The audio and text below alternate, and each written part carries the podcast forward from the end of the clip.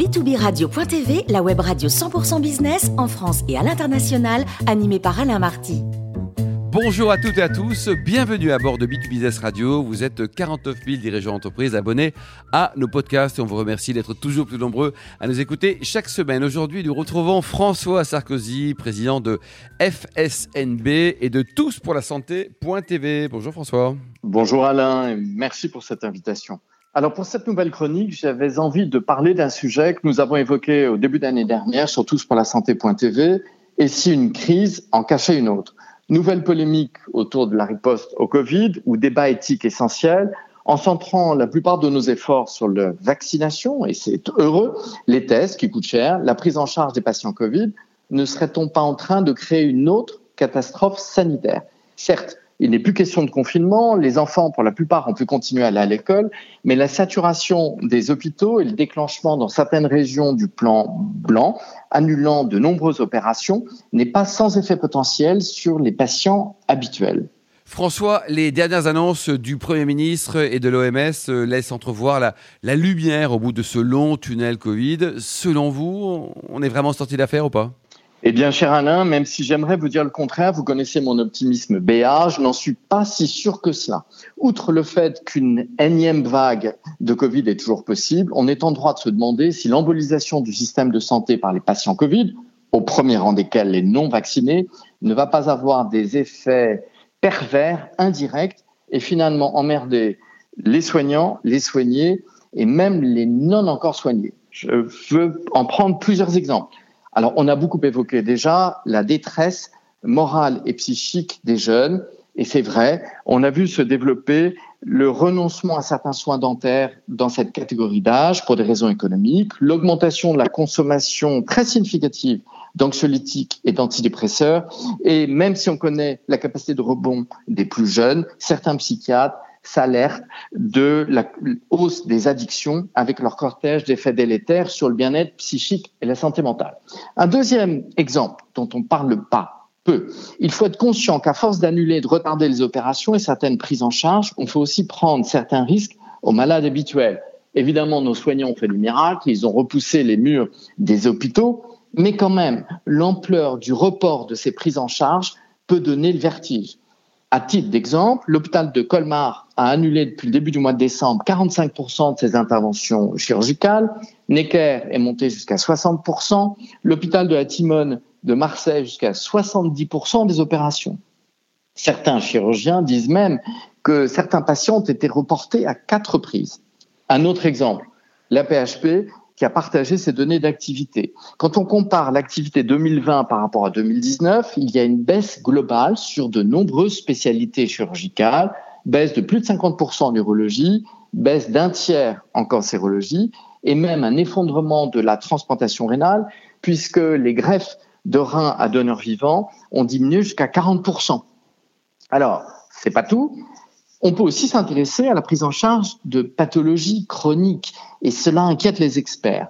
Le vice-président de la Fédération française des diabétiques, le docteur Jean-François Thébault, s'est ainsi euh, déclaré extrêmement préoccupé par le report de la prise en charge globale des patients, retard à l'installation de pompes à insuline, retard des bilans, retard des consultations. C'est une maladie évolutive, le diabète, plus on attend, plus la pathologie s'aggrave, plus c'est difficile à l'équilibrer. Plus de 4 millions de nos concitoyens sont concernés. On peut aussi parler de, des accidents vasculaires cérébraux.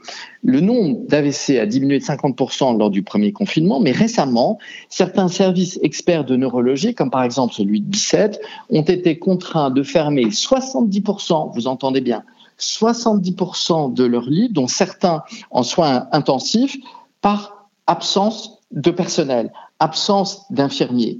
Et plusieurs experts nous disent que les exemples de perte de chance se multiplient depuis quelques semaines et qui ne vont cesser de s'amplifier. Alors, est-ce qu'on peut dire si les euh, soignants ont été euh, contraints au choix cornélien de sélection des patients? Je ne peux pas y répondre, mais étant donné le contexte, on peut le craindre. Ces patients n'ont pas disparu. Le retard de prise en charge veut dire aggravation potentielle du risque. François, qu'en est-il du dépistage des maladies et de la prévention? Alors, c'est une très bonne question parce que vous en doutez, les professionnels de santé ayant été mobilisés euh, autour du Covid ne peuvent pas être sur tous les fronts. Et bien sûr, ça a eu un impact sur le système de surveillance et de prévention. J'en veux pour preuve le cancer. On a eu l'année dernière une baisse du nombre de mammographies qui permet le dépistage du cancer du sein de l'ordre de 15%. Unicancer, qui est le réseau des centres experts de prise en charge du cancer, craint que le premier confinement n'ait été responsable ou ne soit responsable dans les années à venir de plus de 5000 décès. Un autre exemple dont on parle pas peu, le dépistage du VIH, du virus du sida. Alors qu'on a vu une augmentation régulière de l'activité de dépistage dans les dernières années, celle-ci a diminué de plus de 15% en 2020 par rapport à 2019, avec de fait une diminution du nombre de découvertes de séropositivité par VIH. Un autre exemple pervers dont on parle encore moins, euh, c'est le retard de vaccination de rappel diphtérie, tétanos, polio, coqueluche chez plus d'un million de Français en 2020. Qu'est-ce que ça veut dire? Eh bien, ça veut dire quoi? Ça veut dire qu'on voit réapparaître chez les nourrissons euh, des cas de coqueluche sévères avec des hospitalisations, alors que si l'ensemble de la population adulte était vaccinée, ça empêche l'apparition de ces cas euh, d'infection potentiellement mortelle chez les nourrissons. Vous voyez, les effets pervers sont nombreux. Est-ce que ça a un impact, François? C'est une question que, beaucoup d'auditeurs se posent sur l'espérance de vie des Français? Alors oui, cela a un impact, cela a déjà eu un impact. On sait que les Français ont la longévité la plus importante parmi les pays occidentaux, mais le coronavirus est passé par là. On a eu une baisse de l'espérance de vie en 2020 de l'ordre d'une demi-année. Il y a de petites variations entre les hommes et les femmes. Le calcul de l'impact réel de la pandémie va prendre du temps, car il va falloir consolider les données euh, en estimant la surmortalité observée par rapport à celle attendue avant la crise. Alors, on sait que le Covid a déjà été responsable de plus de 130 000 morts. Le cap a été passé très récemment, mais elle a aussi des effets collatéraux indirects qui pourraient impacter notre santé pendant plusieurs années. Je dis bien plusieurs années. Affaire à suivre. Merci beaucoup François Sarkozy pour cette super chronique. Je rappelle qu'on a le plaisir de vous accueillir régulièrement à bord de B2Business Radio.